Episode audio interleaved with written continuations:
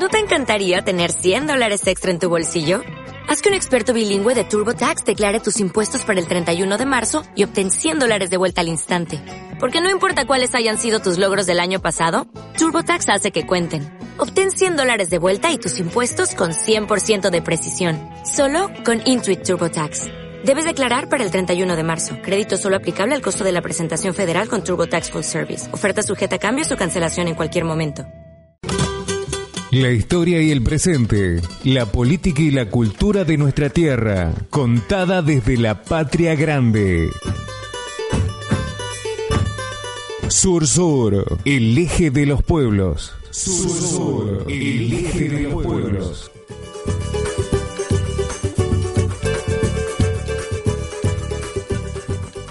Arriba Argentina y Paraguay.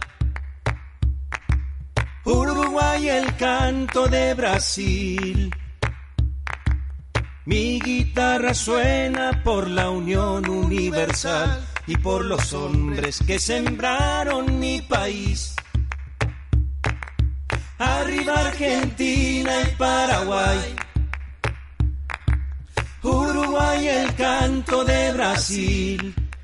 ¿Cómo les va? Bienvenidos, bienvenidas a todos y a todas. ¿eh? ¿Cómo estás del otro lado, escuchando la radio, sumándote a esta cadena Sur-Sur que crece programa tras programa? Lucas Segovia, el abrazo grande junto a Bruno Arias, Confluencia, marcando que arranca un nuevo capítulo del eje de los pueblos.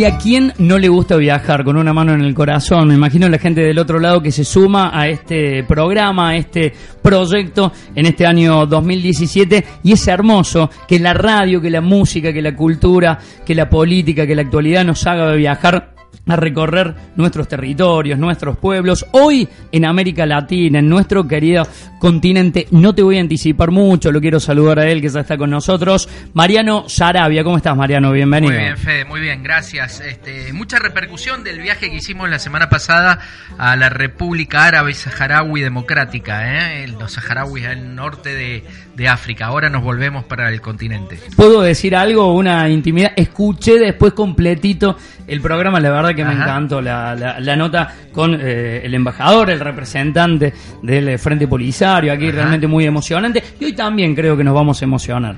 Hoy también, sí, es muy, mucho más cerca, mucho más caro a los sentimientos.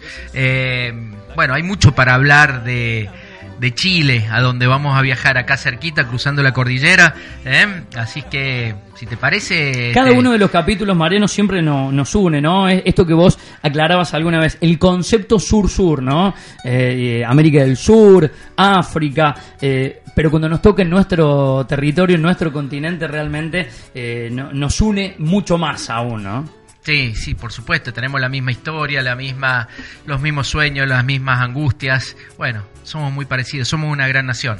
Mariano Sarabia, vamos a saludar al equipo de trabajo. ¿eh? Daniel Wirley, como siempre, con nosotros en la consola, en la producción general, también hoy esperándonos con el mate en el estudio de la radio. ¿eh? Un mate y un termo rojo, ¿eh? como eh, la bandera de, de Como la Chile. camiseta. Como la camiseta, ¿eh? la roja, la de Chile que se quedó afuera del Mundial. Sí. Ya vamos a hablar de eso también. Ya vamos a hablar de eso también. Le queremos mandar un abrazo afectuoso a Daniel, el monstruo ampuero, que hoy no va a poder estar con, con nosotros. Alguna problemática en su familia, pero le tiramos toda la energía y toda la onda desde acá. Sí saludamos a los auspicios que hacen posible que Sur Sur sea una realidad en más de 40 radios. Municipalidad de Viamonte, Intendencia Gabriel Fernández, Creciendo Unidos. Mina Clavero, sigamos creciendo juntos. Gestión Claudio Manzanelli. Municipalidad de Embalse, Intendencia Federico Alessandri, más y mejor. Alma Fuerte y Provincia, trabajando en equipo. Intendencia Adrián Escorza. Mendiolaza, Ciudad Campo, construyendo junto a sus vecinos. Gestión, Daniel Salivi. Sur Sur, el eje de los pueblos.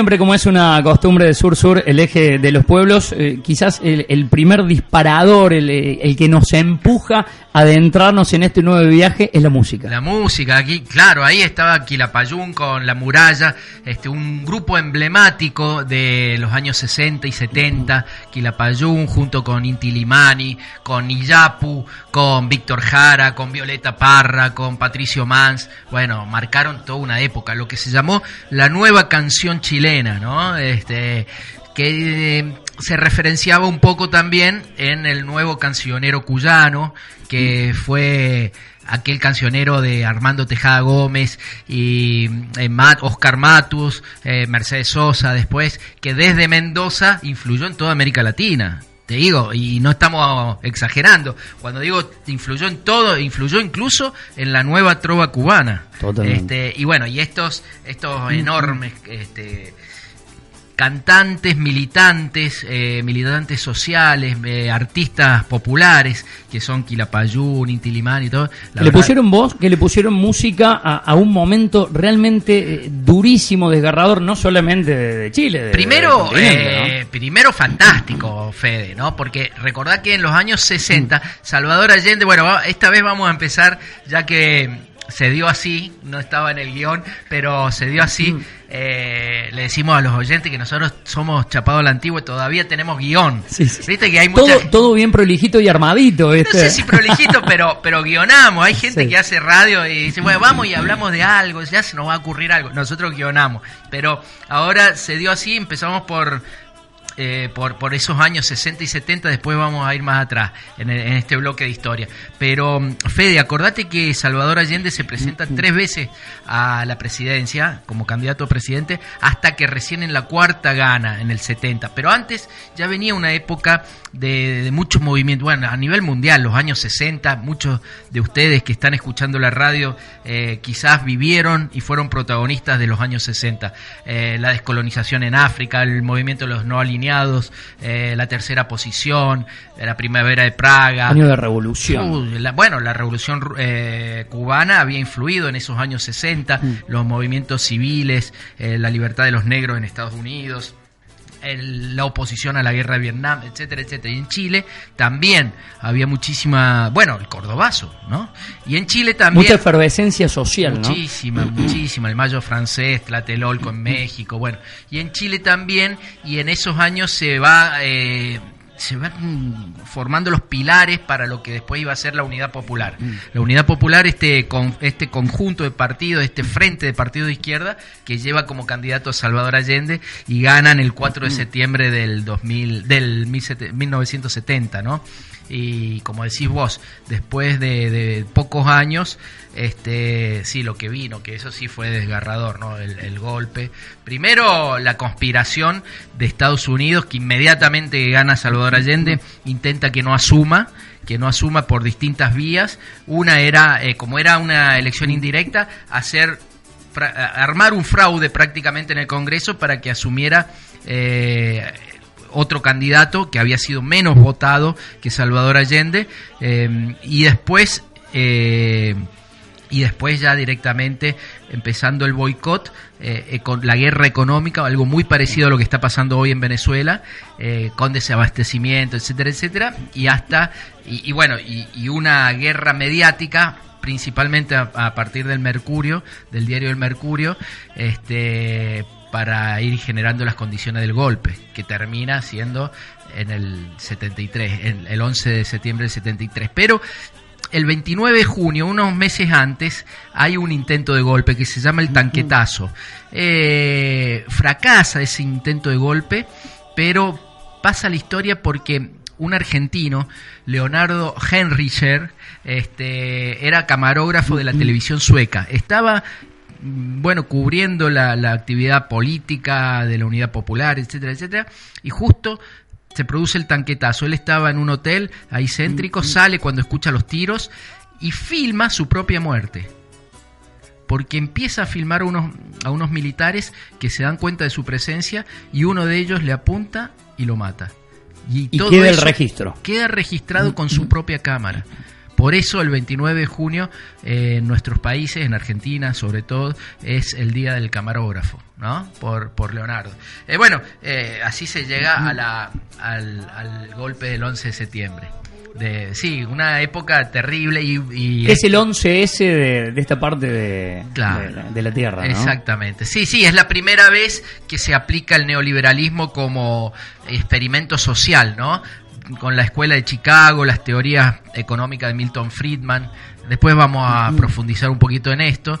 Primero se aplica, el el primer lugar del mundo donde se aplican es en Chile con Pinochet, después en Uruguay y en Argentina y después en otros países, ¿no? Uno se sorprende cuando, cuando eh, leíamos un poquito de, de la historia de Chile, eh, lo que duró la dictadura de, de Pinochet, ¿no? Eh, 17 di- años. 17 años. Y uno piensa también en, en clave de nuestro país, ¿no? Una dictadura que fue mucho más corta, la última, muy sangrienta, pero digo, la penetración que ha tenido y algunas cosas que todavía a, a 40 años eh, Claro. todavía uno escucha en la sociedad, Sí. uno se imagina lo que es Chile, ¿no? La 17 cons- años. Sí, la constitución sigue siendo la constitución de Mm. Pinochet. En cuanto a memoria, verdad y justicia, eh, nunca lograron hacer lo que hizo Argentina, que fue un ejemplo en el mundo. Eh, ahora hay que ver si, si vamos a seguir, porque con los dichos de Carrió y, y otros personajes está muy en duda, pero, eh, pero allá nunca lograron hacer lo que hicimos nosotros en los últimos 10, 12 años. Eh, fíjate que Pinochet murió en su camita, tranquilo, senador vitalicio. Eh, el sistema político sigue, sigue, sigue funcionando como funcionaba eh, con la vuelta de la democracia en el 89, 90. Y, y, y bueno, el sistema de AFP, que es el robo de las jubilaciones a, nuestro, a nuestros viejos, allá sigue, AFP le llaman, no AFJP, pero sigue. Eh, bueno, la barbaridad. que Problema es de la educación. la educación y la salud, ¿no? Eh, para estudiar, no te digo en una universidad privada, te digo en una universidad pública, te tenés que endeudar un promedio de 15 años y terminás debiendo el equivalente a una casa para poder recibirte. Es un promedio, ¿no es cierto? En algunas carreras es más, en otras es menos. Eh, la salud lo mismo. Yo he visto en Chile eh, publicitar planes de salud con útero o sin útero. Significa si te cubre un embarazo o no, o un parto o no. O sea, cosas terribles, realmente crueles, muy copiado, muy calcado de Estados Unidos, ¿no? Y un sistema mm, de educación basado en, en, en subsidios encubiertos que es sacarse de encima la obligación del Estado de, de hacerse cargo de la educación, que es lo que quiere el gobierno nacional argentino hacer ahora. Eh, por ejemplo, eh, que, que la plata del Estado no vaya más al sistema educativo ni a las escuelas, sino que vaya a vos como padre. Vos con el cheque de tantos pesos decidís a qué escuela mandar. Todas las escuelas son privadas, ¿no es cierto? Y vos tenés la plata para decidir a qué escuela ¿A vas a mandar a tu hijo. Digamos, es otra concepción y te, y te lo argumentan, ¿no? Te dicen, mira, eh, yo me acuerdo que cuando trabajaba en La Voz del Interior iba gente de la Fundación Mediterránea a darnos clases y a darnos lección, a, leccionarnos en estos temas y nos decían esto. Eh, es mucho más eh, efectivo ¿no? el discurso de la eficiencia, etcétera, etcétera, darle la plata a la persona para que después la gaste en salud o en educación donde él quiera, ¿no es cierto? De esa manera garantizan el- la gran estafa, el gran negocio de los privados en educación o en salud, que son derechos humanos, ¿no? Totalmente. Eso es lo que pasa en Chile hasta hoy, incluso con los gobiernos de la concertación. ¿Te parece que vamos a la, a la música? Vamos a escuchar algo. Hoy arrancamos, eh, como decía Mariano, eh, arrancamos más por la historia contemporánea de, de Chile. Vamos a ir a la No, música y a la sí. vuelta nos vamos a meter un poquito más eh, atrás en, en el tiempo. Dale, ya que ya que estuvimos hablando de esto y empezamos de atrás de atrás para adelante, de adelante para atrás, digamos, este escuchemos entonces a Ángel Parra del clan de los Parra, de, de la familia de Violeta Parra, uno de los hermanos, cantándole a Salvador Allende. Lo escuchamos, dale.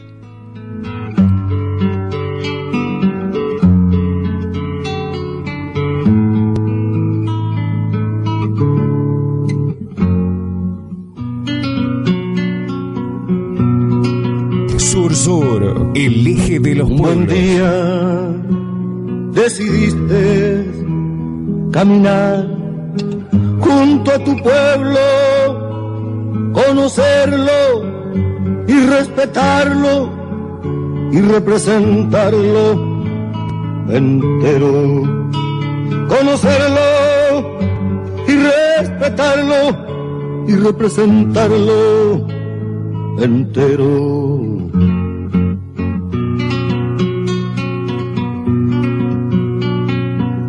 En cuántos años de lucha, de consecuencia y desvelo, recorriste palmo a palmo, desde Arica hasta el estrecho. Recorriste palmo a palmo, desde Arica hasta el estrecho.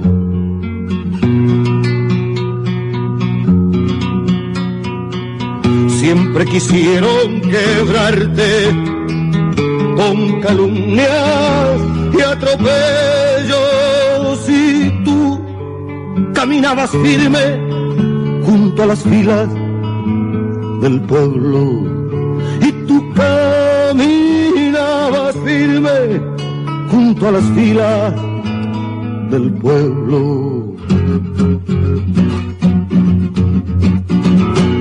El año 70 justo sacaste un blanco pañuelo que iluminó nuestra patria.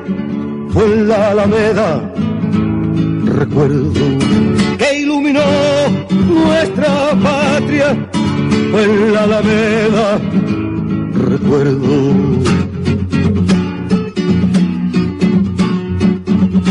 entregaste a la mujer, al niño, al trabajador, un ancho y largo camino por un mañana mejor.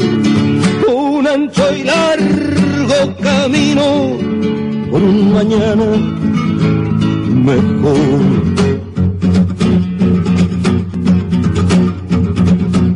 pero ya desde la sombra se ocultaba el asesino. Te querían de rodillas y no con el talle erguido. Te querían de rodillas y no con el talle erguido.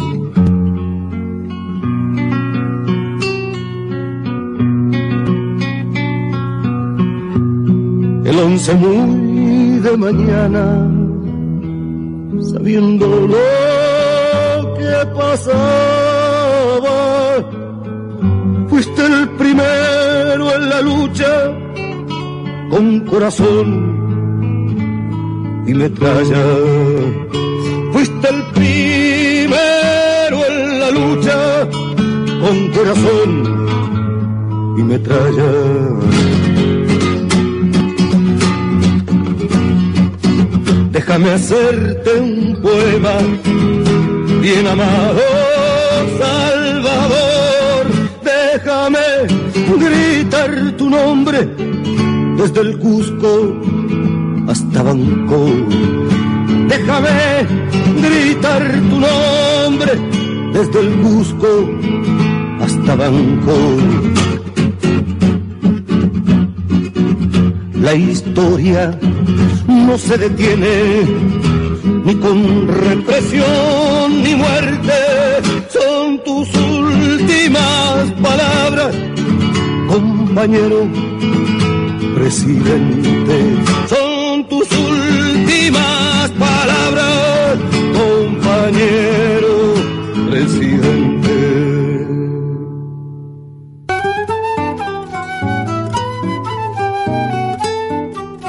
Se todos quisermos, poderemos fazer deste país uma grande nação.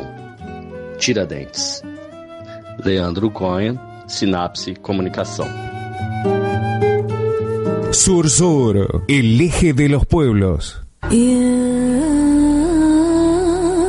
Étnica. Toda la música del mundo.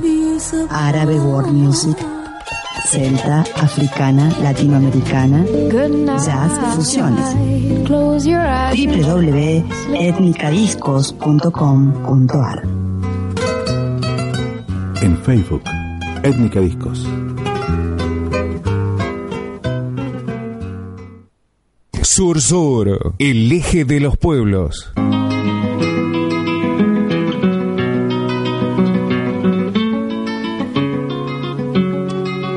Compartíamos buena música, Ángel Parra Allende. Eh, lo escuchábamos eh, en Étnica Discos. Podés encontrar absolutamente toda la, la, música de Sur Sur, aunque hoy, hay que decirlo, Mariano Sarabia ha sido el seleccionador también de, de la música. Yo le pedía consejos. A, a, consejos.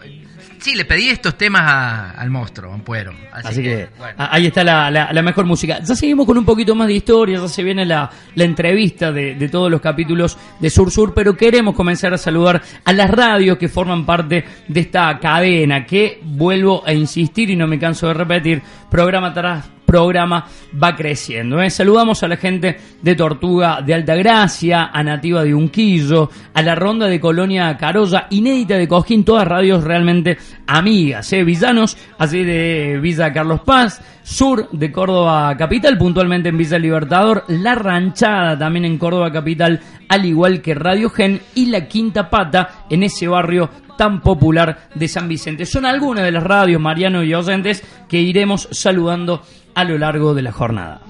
Bien, Fede, ¿te parece que, completemos esta ubicación histórica, ¿no? Eh, hablando de Chile, porque por ahí, como decíamos, eh, no saber del Sáhara Occidental, bueno, en, nos justifica un poco, ¿no? nos tranquiliza la conciencia, ¿no? no es que tengamos un cargo de conciencia tan grande, pero pensar que no sabemos nada de Chile es un poco más complicado, ¿no? Y realmente yo desafío a los oyentes a ver qué sabemos de Chile. Eh, por ahí estereotipos y no es culpa de nosotros, es culpa de la de cómo nos han educado para la división. ¿no? A un modelo educativo que te va moldeando de esta eh, forma. Por supuesto, de, de, la misma forma que ellos no saben nada de nosotros mm. y estamos al lado, ¿no? Con una cordillera que nos une y, y, o que nos separa y nos debería unir, mejor dicho, ¿no? Eh, pero bueno, Chile primero el nombre, ¿no? Chile para los incas era eh, el país eh, helado, el país del frío, eso quería decir Chile, Chile o Chile, ¿no? Y, eh, y en el sur mantienen un poco la misma historia que nosotros con el pueblo nación mapuche, ¿no? Por eso es tan estúpido lo que dicen algunos ahora a partir del caso de Santiago Maldonado y de toda la represión que está sufriendo el pueblo mapuche, de que en realidad no tienen derecho porque son chilenos. Vos fíjate que, o oh casualidad,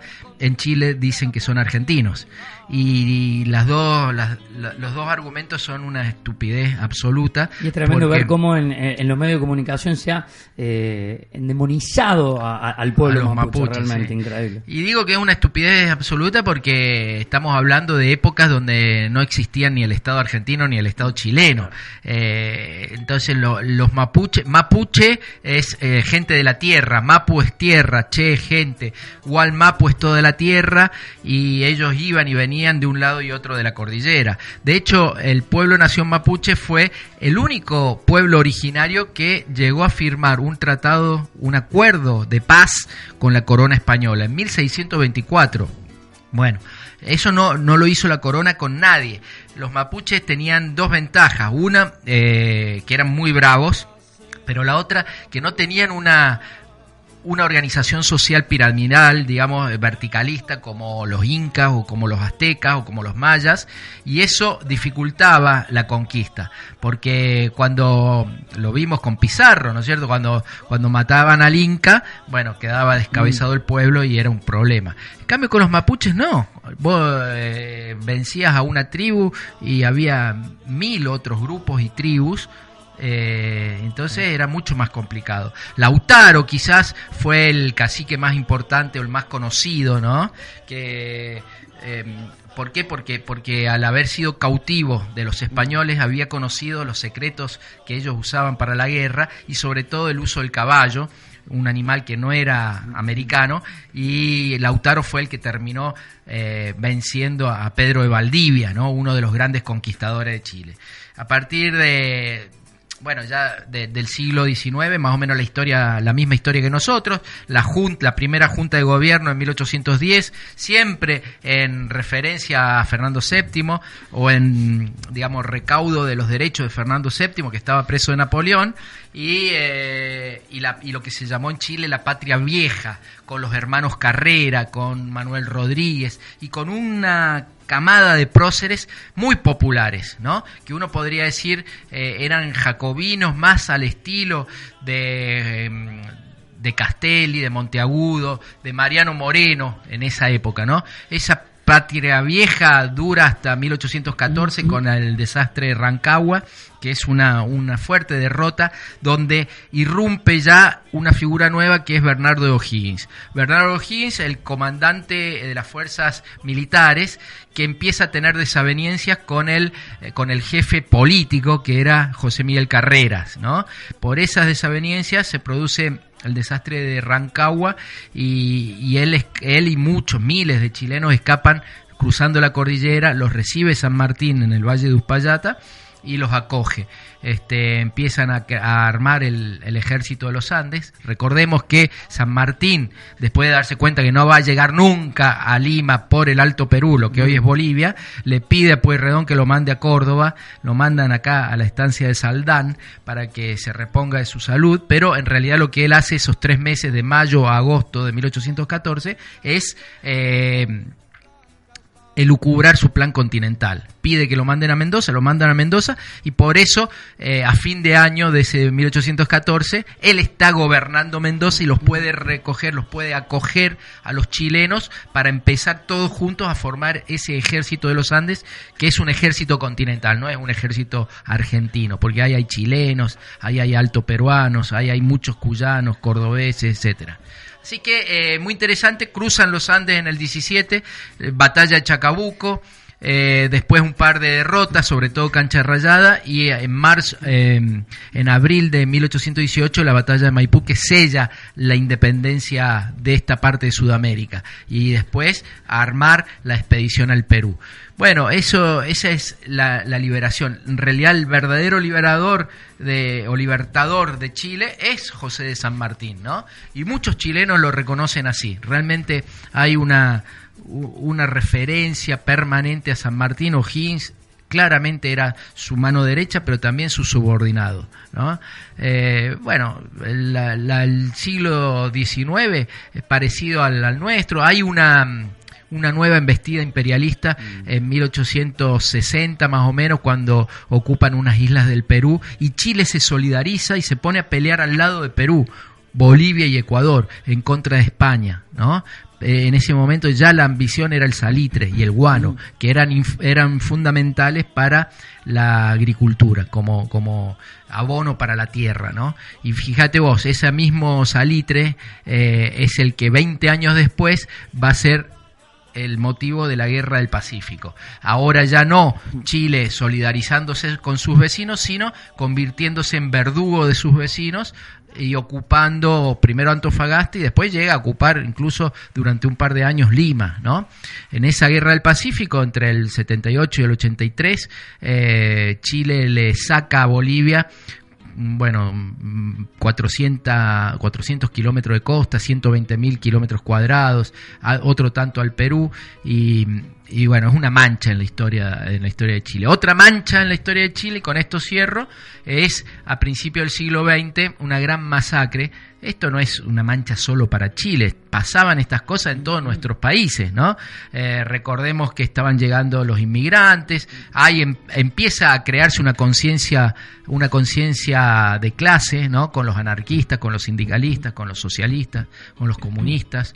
En Argentina muchas masacres y en Chile también en 1907 se produce la masacre de la escuela de Santa María de Iquique en el norte, en Iquique, justamente una parte que había formado parte del Perú y que era muy rica ya para principios del siglo XX, la riqueza empieza a decaer, la riqueza del salitre, y empieza eh, en todo caso a aflorar el cobre, pero un poco más abajo. Como caía el salitre, se cerraban las grandes explotaciones de salitre y se los dejaba a los obreros a la buena de Dios, ¿no? No importa, eh, si te tenés que morir vos y tu familia, te morís. Entonces había una manifestación de unos 5 o 6 mil obreros salitreros en La Pampa, en lo que se llama La Pampa, en esa zona del norte, y les habían prometido que los iban a ayudar cuando vienen a, a negociar a la escuela la orden directa es abrir fuego, ¿no? Con ametralladoras, con el armamento moderno de esa época, eh, en un rato nomás exterminaron a más de 3.000 a más de 3.000 seres humanos, ¿no? Eso fue la matanza de Santa María de Iquique que quedó plasmada en una cantata hermosísima que hace Quilapayún también. Y que te invito a escuchar. Y le vamos a escuchar. En parte de la historia, junto a Mariano Sarabia, Daniela Weirley, el monstruo Ampuero Sur Sur, el eje de los pueblos, capítulo número 7. No sigan allí sentados pensando que ya pasó. No basta solo el recuerdo, el canto no bastará. No basta solo el lamento, la realidad. Quizás mañana o pasado o viene un tiempo más. La historia que he escuchado de nuevo sucederá Chile un país tan largo, mil cosas pueden pasar. Si es que no nos preparamos,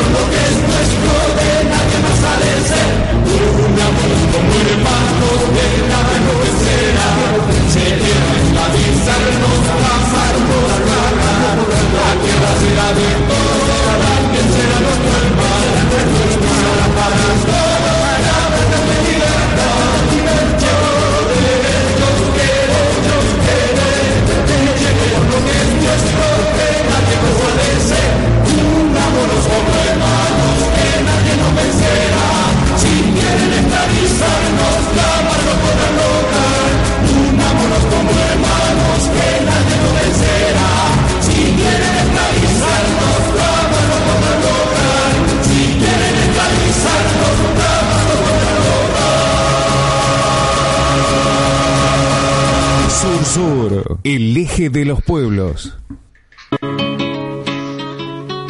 Bueno, sonaba Aquila Pazún al aire de Sur Sur, el eje de los pueblos, capítulo número 7, tercer bloque, un bloque, Mariano, que eh, a nosotros, a los oyentes, a la radio, eh, nos encanta muchísimo, que es la entrevista, porque con eh, verdaderos voces de protagonistas y con las tonadas locales comenzamos a desandar un poquito de la historia. Exactamente, y así, eh, así es, podemos viajar realmente a través de la radio y la maravilla de la tecnología a los lugares este, que nos interesan. En este caso nos vamos a Santiago. Acaba de llegar del sur, del sur de Chile, eh, Rafael Cries, que es primero un amigo, un luchador social, un militante político, un gran economista, doctor en ciencias política, ha estudiado en universidades de Alemania, da clases por todo el mundo y le agradecemos muchísimo estar en contacto con el programa Sur Sur. Rafael, gracias por atendernos. Gracias Mariano. Estoy atento a tus preguntas y a tu deseo de conocer más profundamente este país que es Chile. Sí, y que además eh, hacemos de puente con los oyentes. Este programa se escucha en más de 40 radios y, y la verdad que queríamos eh, aproximarnos más a Chile. Yo decía al principio, Rafael, que lamentablemente eh, los poderes oligárquicos y el imperio de turno siempre nos han nos, nos, han este, aleccionado, nos han instruido en la división y a veces conocemos más de la historia de Europa que de la historia de nuestros hermanos ¿no? Entonces, empezando, quería preguntarte, Rafael, ¿qué es para vos Chile? ¿Qué significa Chile? ¿Cómo podrías definir a Chile? Chile, mm, para mí, em, por, eh, circunstancias de que están relacionadas con mi propia vida, desde luego, eh, y mi infancia, eh, constituye una, un crisol de cultura de todo el mundo. Eh, recuerda, creo haberte mencionado, mis cuatro abuelos son de cuatro países distintos, cuatro religiones distintas, cuatro razas distintas. Y entonces, desde luego, eso no solo me impactó, sino que me otorgó una perspectiva distinta sobre lo que era este lugar en que ese fenómeno se había producido. Y en ese sentido, creo que mm, Chile y América Latina constituyen un producto de la historia y también una posibilidad de superar esta estructura histórica creada desde Europa e impuesta a sangre y fuego sobre los pueblos eh, acá en, en lo que posteriormente fue América Latina. Eh, Eso para mí es Chile, por decirlo así, es una historia en que el mundo confluye eh, a través de esta expansión vigorosa del capitalismo europeo, donde llegan también los chinos, donde llegan los árabes, donde llegan todos los marranos judíos eh, buscando libertad y donde desde luego están los pueblos originarios que fueron aplastados por esta expansión del capitalismo y que en algún sentido constituye entonces como sociedad un, un crisol mm, de una gran cantidad de arbitrariedades, pero también de una gran cantidad de posibilidades que están inscritas en eh, esta, esta suma de, de, confrontaciones y de posibilidades que, que, llegan a darse en este en esta playa del mundo. Rafael, eh, para que conozcan nuestros oyentes, ¿de qué nacionalidades y religiones eran tus cuatro abuelos? Mi eh, abuelo materno era escocés y llegó a las playas del sur de Chile, donde llegaban los barcos ingleses a cargar carbón, e hizo familia con una indígena de esa zona, mapuche, y de ahí viene ese, digamos, eh, eh, esa, esa rama de la cual es mi madre. Eh, ese, y sus hijos pues, son producto.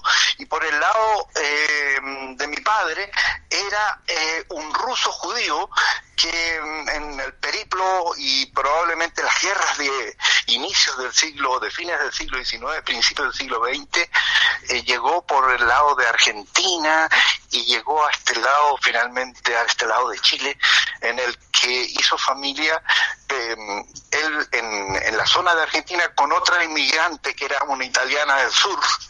Y entonces esta mezcla de rusos, judíos, un poco pasando por Alemania y de estos italianos argentinos, eh, surge este otro lado de mi familia. Esa es la historia. Y, y, y me imagino que también el tema de la identidad es siempre algo vivo y algo que se está formando. Les, les pasa a los chilenos algo parecido a lo que nos pasa a los argentinos, ¿no? Este, quizás más a, Chile por estar eh, enclaustrado con la cordillera y el mar y medio aislado geográficamente del resto del continente. ¿Es así? Sí, desde luego creo de que mm, acá eh, la sensación de, isla que proporcionó la cordillera y ese gigantesco desierto en el norte eh, acentuaron un cierto sentimiento de búsqueda de identidad, que significó eh, una contradicción muy eh, fuerte entre estos rasgos oligárquicos que venían algunos de ellos de España y estos rasgos libertarios que tenía el pueblo ancestral mapuche nuestro. Y que, que se tradujo en una suerte de glorificación abstracta de los, de, los araucanos, las calles nuestras tienen mucho nombre de mapuche eh, y, y, hay una suerte de, mm, de reconocimiento de su gigantesca lucha, pero por otra parte, la sociedad está impregnada de racismo, de prejuicios contra el indígena eh, al que se le atribuye ser flojo, eh, desde luego mm, sus posibilidades de educación eran escasas, etcétera, y la propia estructura de nuestro país en términos políticos y sociales era una estructura eh, en que siempre tendieron a predominar los pelucones, los conservadores, incluso cuando este país eh, llegó a tener un cierto excedente económico después de la guerra del Pacífico, en, eh, que intentó industrializarse, eh,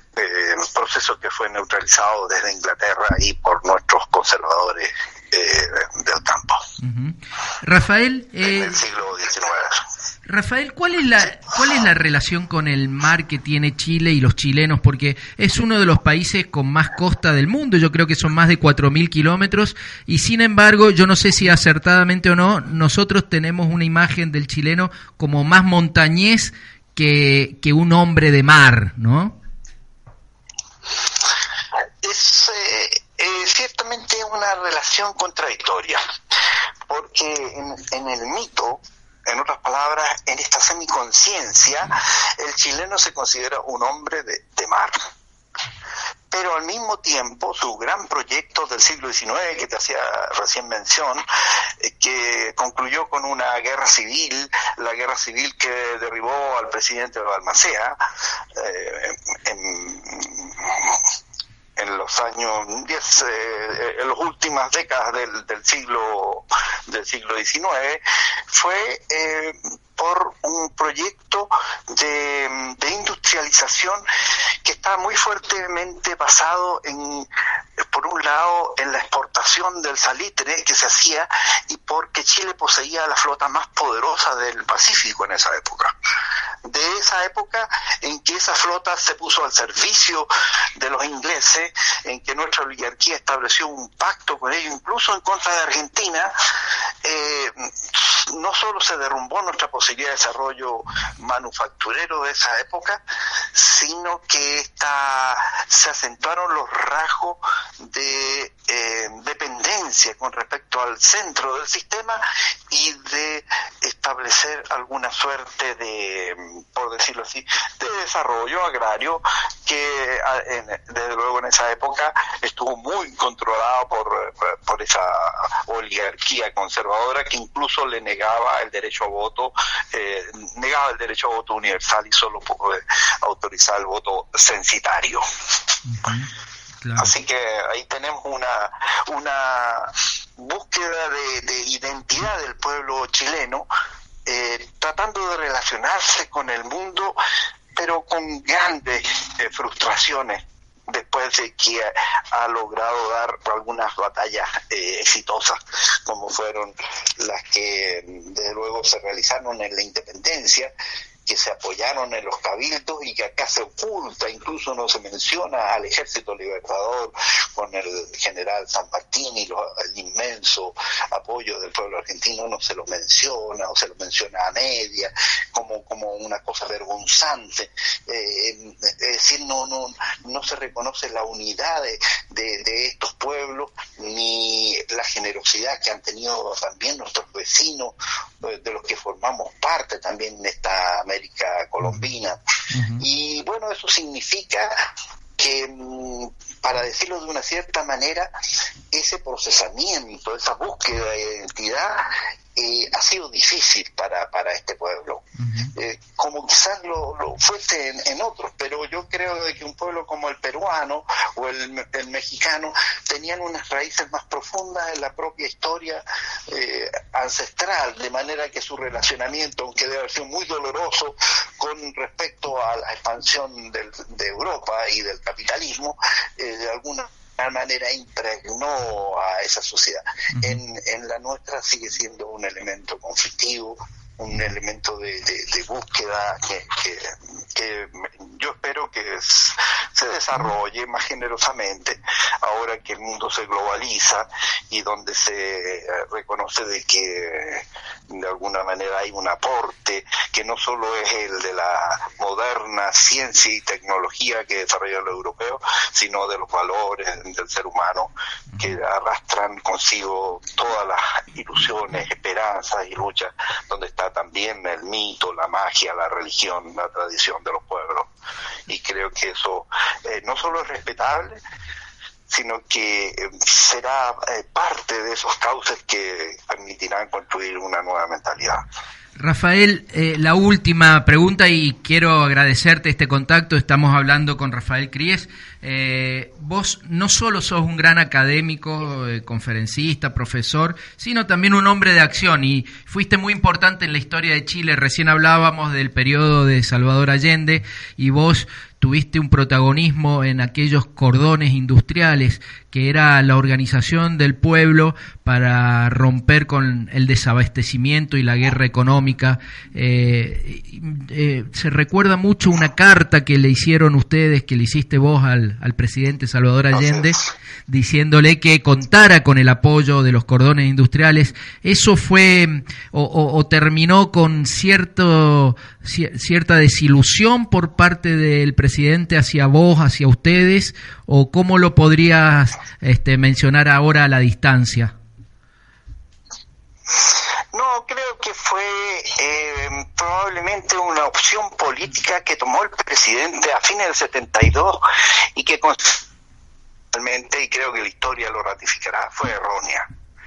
Él en vez de apoyarse en los cordones industriales, que lo habían reafirmado en el poder, que habían vuelto a levantar la estructura institucional de la democracia en Chile a partir del paro que intentaron los patrones y el lockout general apoyado por la CIA eh, de septiembre y octubre, en vez de apoyarse en esos 55 cordones industriales que levantaron y desarrollaron un inmenso poder popular que restauró la vida política y puso nuevamente de pie incluso a los propios partidos de la coalición, él prefirió buscar un gran acuerdo con los militares en la esperanza de ganar claramente las elecciones de inicios del 73. Y entonces, con, con una fuerte presión de algunos sectores de la unidad popular que buscaban eh, reducir el, el impacto e influencia que tenían los trabajadores y en particular los cordones industriales, esta nueva forma de organización obrera y popular, se presionó a los cordones para devolver las fábricas tomadas, que eran más de, se menciona, 500 fábricas y probablemente la mitad de ellas fueron devueltas eh, quebrando y disolviendo o de alguna manera debilitando fuertemente la estructura sindical y social que había sostenido desde ese periodo de crisis. Y se llevó a varios eh, generales como ministros y eh, esas, eh, esas dos situaciones eh, incluso se llevó a la dirección un fenómeno que no había sido nunca discutido, no estaba dentro de las tradiciones del movimiento obrero, se llevó a los dos más grandes dirigentes de nuestra central única sindical al gobierno y todo eso provocó gran desorientación y los resultados, aunque fueron favorables desde el punto de vista de que se eh, Allende obtuvo ser en torno al 50% de los votos, lo debilitó extraordinariamente desde el punto de vista social, lanzó claramente a un sector de la derecha hacia el golpe que venía eh, organizándose por la CIA y desde luego los cordones se vieron no solo debilitados, sino desarmados y sin una relación transparente con el gobierno que consideraban suyo, porque la mayor parte de los militantes o dirigentes que había, y aunque eran, no era la, la mayoría del movimiento obrero, pero estaban, era la mayoría de su dirección, venían de esos partidos de izquierda, no encontraban en esos partidos ni en el propio gobierno una, eh, por decirlo así, un, un interés, una articulación. Y entonces estos se empezaron simplemente a buscar cómo mejorar alguna estructura de distribución eh, propia. El gobierno a su vez eh, hizo lo, lo, mismo y finalmente cuando se produjo toda esta situación eh, interna de, de, aislamiento, de desautorización por parte de estas instituciones controladas por la derecha del gobierno propiciando el golpe, los cordones estaban como virtualmente como espectadores esperando que algún sector del ejército terminara quebrando ese, ese, ese, juego o Allende finalmente volcándose hacia ello con el segmento del ejército que lo apoyara. Y eso no sucedió, en los cordones no habían armas, no había posibilidad de resistencia y a pesar de eso la más feroz represión desde el punto de vista de los asesinatos, de las torturas, se dejó caer sobre los cordones porque ellos constituían una suerte de mito y al mismo tiempo una suerte de posibilidad de vertebración que siempre en los periodos de crisis los pueblos construyen, esta suerte de consejos, de cabildo, de formas, eh, algunas espontáneas pero otras basadas, como en el caso chileno, en el caso en, en, en las asambleas de fábrica, más que en los sindicatos, que también participaban, en la dirección en que se articulaban las representaciones del gobierno y la, lo que las asambleas de trabajadores decidían y que había llegado a tener tanta influencia y tanta coherencia dentro de, de, de, del proceso por sí misma. Claro. Rafael, muchísimas gracias, la verdad eh, fue eh, esclarecedor y seguramente conocemos y queremos un poco más a Chile que hace un rato antes de hablar con vos. Gracias y un abrazo grande. Gracias y un abrazo grande a mis hermanos de América Latina y de Argentina. Chao. Bueno, ahí estaba, eh, me parece bastante esclarecedor. Eh, cortamos con, con música que tiene que ver con lo que estaba contando Rafael. Totalmente, seguimos con la misma línea en sur-sur, el eje de los pueblos, música, a la vuelta un poquito más de deporte, saludamos a la radio, nos queda un ratito de, de este hermoso programa, capítulo número 7.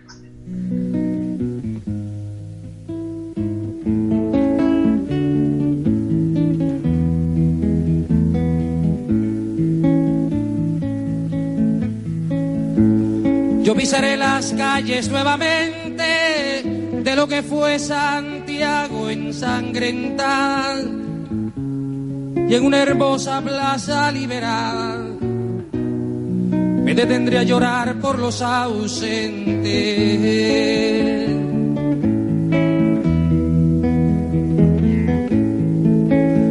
Yo vendré del desierto calcinante y saldré de los bosques y los lagos y evocaré en Cerro de Santiago a mis hermanos que murieron antes.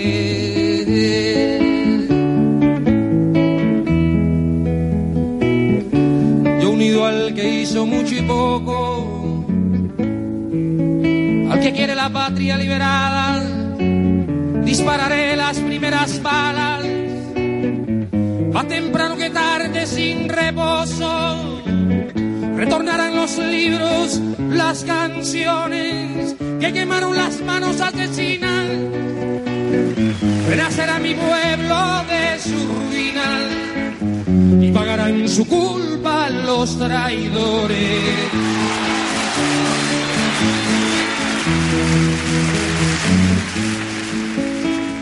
Un niño jugará en una alameda y cantará con sus amigos nuevos y ese canto será el canto del suelo a una vida cegada en la moneda. Yo pisaré las calles nuevamente de lo que fue Santiago ensangrentada y en una hermosa plaza liberada me detendría a llorar por los ausentes.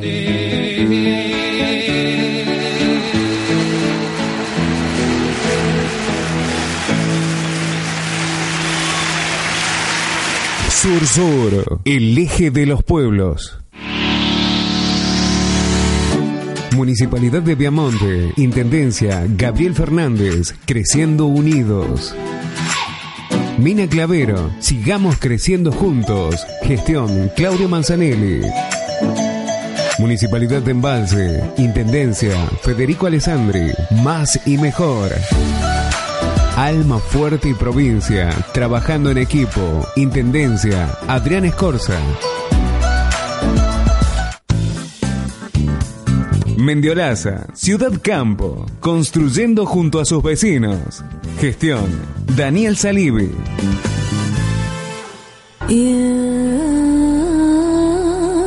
Étnica. Toda la música del mundo. Árabe World Music. Celta, africana, latinoamericana, jazz, fusiones.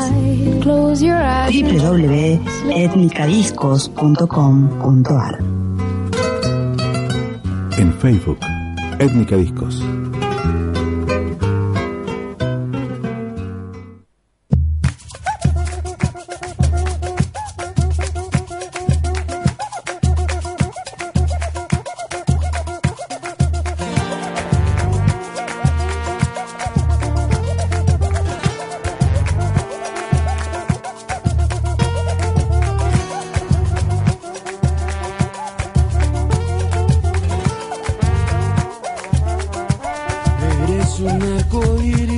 Hermosa música eh, la que estamos compartiendo. Parece brasileña. Tal cual. Pero no es brasileña. que- Es Joe Vasconcelos. La miré en un momento a Daniela Weir y le digo, che, te confundiste de, No, carpeta. Eh, en, en Valparaíso hay toda una movida así medio de samba, una mezcla, ¿no? Una, mez- una mezcla muy linda, muy rara. Qué lindo, qué lindo, es variada también la, música. Vamos saludando a, las radios que componen esta cadena Sur-Sur, a Radio Providencia, así de Barrio Santa Isabel, Radio Rimbombante de Argüello, FM Comunitaria Garabato, Hermosa, San Marcos Sierras, en Mendiolaza, la radio de, de Mendiolaza, Nexo FM de Villa Allende, Radio La Minga de Villa Sardino, en Capilla del Monte nos escuchan a través de una radio muchas voces, la local para Bachasca también de Anizacate y el brote de Villa Ciudad Parque. Eh, todas radios compañeras, Sí, amigas, realmente. amigos. Grandes Todos. proyectos, cada uno Lo bueno es que cada una de esas radios este, son amigos, ¿eh? Bueno, eh, nos metemos con el deporte. Nos vamos con el fútbol. Chile fuera del mundial, ¿no? Eh, realmente me parece Mm. que eh, muchos periodistas y mucho y mucha gente en general eh, confunde lo que puede ser una rivalidad deportiva con la vida, ¿no? Este, entonces todo bien si te pone eh, contento que Chile esté no esté en el mundial. Este, ahora algunos comentarios de, de los últimos tiempos me parecieron realmente desubicados. Y además, por otro lado, ojo, ojo al piojo. Hay que ver, hay que saber leer eh, doble en- en- entre líneas, ¿no? Cuando te pones contento que alguien no esté en el mundial, es porque lo respetás. Es porque le tenés un poquito de miedo. Y además este Chile hay que respetarlo, venía de ganar las dos Copa América. Exactamente. Entonces, eh, me parece que esa es esa gente que festejó que Chile quedara fuera es una muestra de mediocridad. ¿no? Sí. Yo, la verdad, quiero ser campeón del mundo en Rusia y ganarle a todos. Y ganarle a los mejores. Y Chile uno cree que debería haber estado en este mundial. Por supuesto. Así que, bueno, eh, pero hablando de eliminatorias, vos trajiste una historia fantástica de las eliminatorias para el Mundial del 74. Exactamente, en allá Alemania. en, en Alemania. Lo, lo voy a tratar de hacer rápido porque los minutos son eh, pocos, pero eh, te quiero preguntar a vos, Mariano, que sos futbolero y, y quiero hacer el juego con la gente que está del otro lado. ¿Cuál es la máxima alegría en el fútbol? El gol. El gol. Ajá. Ahora vos me crees con una mano en el corazón que Chile tiene tristemente la historia de un gol vergonzoso, triste, que, que, que con la distancia que te da y la perspectiva de la historia, la verdad que muchos dicen, es tremendo, que festejábamos en aquel momento. Es la previa del Mundial de Alemania 1974. Mucho hablamos de la dictadura eh, en aquel eh, septiembre de 1973. El contexto era el que ya repasó Mariano hoy en el arranque de- del programa, ¿no? Asesinato de Salvador Allende, un país que realmente estaba prendido fuego y en ese marco la selección roja estaba preparando dos partidos, ¿eh? mano a mano con la Unión Soviética para clasificar a través de un repechaje Alemania 74. El primer partido, 26 de septiembre, en el estadio Lenin de Moscú. Tenían que jugar allí el primer partido de este eh, mano a mano. Una Unión Soviética que claramente rompe relaciones diplomáticas con, Chile después de todo lo que ha pasado. Plena, plena Guerra Fría. Totalmente. De ser aliados con Allende pasa eh, a ser enemigo con Pinochet. Totalmente. A ver, y, y, pasaban un montón de cosas en Chile que ya lo hemos relatado en un contexto tremendo. En un principio el partido corre riesgo, porque bueno, la dictadura de Pinochet no permitía que ningún chileno salga del país. Luego rápidamente los, la, dictadura lee que, que se juegue este partido y que Chile clasifique el Mundial del 74 servía para lavarle un poco la cara a esta dictadura. Desde el gobierno de Pinochet se convoca un par de referentes de esa selección. Eh, algunos eh, también muy vinculados a la militancia del socialismo, muy vinculados a Salvador Allende, como Leo Vélez y como el chino Casevi. Eh, Caselli, Carlos Caselli, espectacular, un delantero terrible. Increíble, de lo mejor de, ese equipo. Bueno, en algunas crónicas que hay así pues, en algunos portales de deporte chileno, bueno, e, ellos comentan que se los convocó y se les dijo, esto es muy claro, si ustedes hablan afuera, las consecuencias las van a sufrir su familia. Bueno, en ese contexto, eh, la selección de Chile va a, la Unión Soviética a jugar este primer partido, obviamente recibido como enemigos, ¿no? Allí en Moscú. Incluso Caselli no le quiso dar la mano a Pinochet y eso lo sufrió la madre que terminó secuestrada. Totalmente, tenían una actitud realmente eh, militantes pro democracia, ¿no? 0-0 el primer partido. 0 Todo abierto. Todo abierto para la revancha que se jugó o se debería haber jugado el 21 de noviembre en el Estadio Nacional de Santiago de Chile, que por ese momento era un campo de concentración. Exactamente. Realmente en esa miles de prisioneros que eran torturados ahí mismo en Totalmente, el Estadio Nacional. increíble, en, los vestuarios, 7.000 detenidos eh, pasaron por las tribunas. Eh, hay, hay fotos y hay imágenes que son eh, realmente escalofriantes. que el fútbol eh, haya servido también para, para esto, eh, lamentable. La FIFA, eh, debido a, toda la repercusión que hay en el mundo de lo que estaba pasando en Chile, manda una comisión. Y claramente hace la vista gorda tunearon un poquito, eh, por utilizar ese término. Eh, Usaban varios estadios, los, trasladaban a otros estadios. Por ejemplo, a, Víctor Jara lo mataron en el Estadio Chile. Muchos dicen en el Estadio Nacional, no, fue en otro estadio cubierto, más chico. De 40 balas. Claro, primero le, le, rompen las manos, le cortan la lengua y después este, bueno, Stanley Rus, eh, el presidente de la FIFA en ese momento, dice, hay una tranquilidad total, se puede jugar eh, en este estadio. Eh, a ver, muchos años después, Francisco Fluxa, que en ese momento era el, presidente de la Asociación Chilena de Fútbol, hizo una especie de autocrítica entre pinza. Dijo, en aquel momento se cometieron actos éticamente cuestionables. Ajá. decir, claramente. Digo, que queríamos viajar al Mundial. El partido no se juega, los soviéticos finalmente no viajan, eh, hacia Chile como por protesta. como protesta y por miedo. A, venir a una tierra donde estaba gobernando eh, una dictadura y bueno y hay que decir una dictadura totalmente al servicio de la CIA y del Pentágono ¿no es cierto? entonces por eso también dice bueno protestamos pero también nos cuidamos eh, nosotros el show debe continuar dice la FIFA la selección de Chile sale a la cancha ese 21 de noviembre, sale el árbitro, forman, no hay nadie del otro lado, forman, eh, el árbitro, que en este momento no recuerdo el, eh, apellido, pita el inicio del partido y vergonzosamente hay imágenes, hay videos de esos momentos, de los volantes y los delanteros de Chile comienzan a trotar yendo hacia el arco rival donde no hay absolutamente nadie y, y Chamaco Valdés eh, coloca eh, el gol ante 18.000 espectadores que había eh, en ese estadio. ¿Y, y esas personas aquí habían ido? Bueno, realmente Ahora, da mucho dolor y mucha vergüenza. sí, la verdad que es vergonzoso. Pero también la, la, FIFA, ¿no? Digo, yo siempre pensé que los reglamentos decían que si no se presenta el rival, ganaba los puntos. Lo ganabas en la oficina. Bueno, ¿y para qué hacer esa payasada? Hicieron una fantocha realmente y A ver, el show después de, de, de, esta pasada, ¿cómo termina? Eh, con un partido, eh, Santos de Brasil estaba allí en, Chile, lo convocan para después de, este trámite jugar eh, un Ah, partido amistoso, donde pierde la selección de Chile por 5 a 0 y donde uno cree que, eh, digo, el peso de la conciencia de esos jugadores le jugó una mala pasada no solamente en ese amistoso con Santos, sino que en el Mundial del 74. ¿Por qué viajaron pero no ganaron ningún partido? Así fue, digo, existen goles tristes eh, y este de, de, Chile realmente ha quedado en, en, la historia.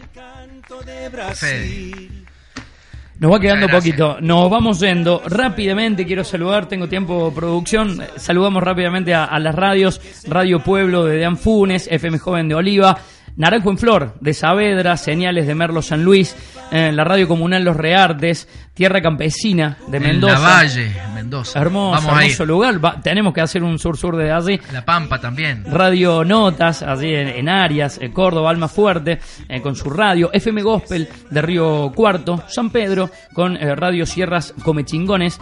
La Pampa, Radio Kermés. Radio Revés y Municipalidad de Viamonte, ambas de Córdoba, una capitalina y la otra del interior. Del sur. Vamos, vamos a ir a visitarlo a todos. Todos son amigos. Bueno, muchas gracias. Eh, la próxima semana tendremos que viajar más lejos. A Nuevamente África de nuevo. a- al continente africano dejamos la expectativa de qué país va a ser. Sí, señor. Y bueno, me encantó viajar a Chile. La verdad que es un país que amo profundamente. Eh, gracias, Fede. Como siempre, Mariano, Daniel Huirle en, la consola de sonidos, el abrazo profundo a Daniel el monstruo Ampuero y que ojalá se solucione todo y pueda estar con nosotros el próximo programa. Nos vamos chicos, esto fue Sur Sur, el eje de los pueblos, capítulo número 7, chao. Cabecita negra popular, con la piel marrón y no fue el sol, yo soy así, por mis venas corre sangre guaraní. Soy cantor de cumbia y chamamé, murga y valerao del Brasil. Sur Sur, el eje de los pueblos. ¿No te encantaría tener 100 dólares extra en tu bolsillo? Haz que un experto bilingüe de TurboTax declare tus impuestos para el 31 de marzo y obtén 100 dólares de vuelta al instante. Porque no importa cuáles hayan sido tus logros del año pasado, TurboTax hace que cuenten. Obtén 100 dólares de vuelta y tus impuestos con 100% de precisión. Solo con Intuit TurboTax. Debes declarar para el 31 de marzo. Crédito solo aplicable al costo de la presentación federal con TurboTax Full Service. Oferta sujeta a cambios o cancelación en cualquier momento.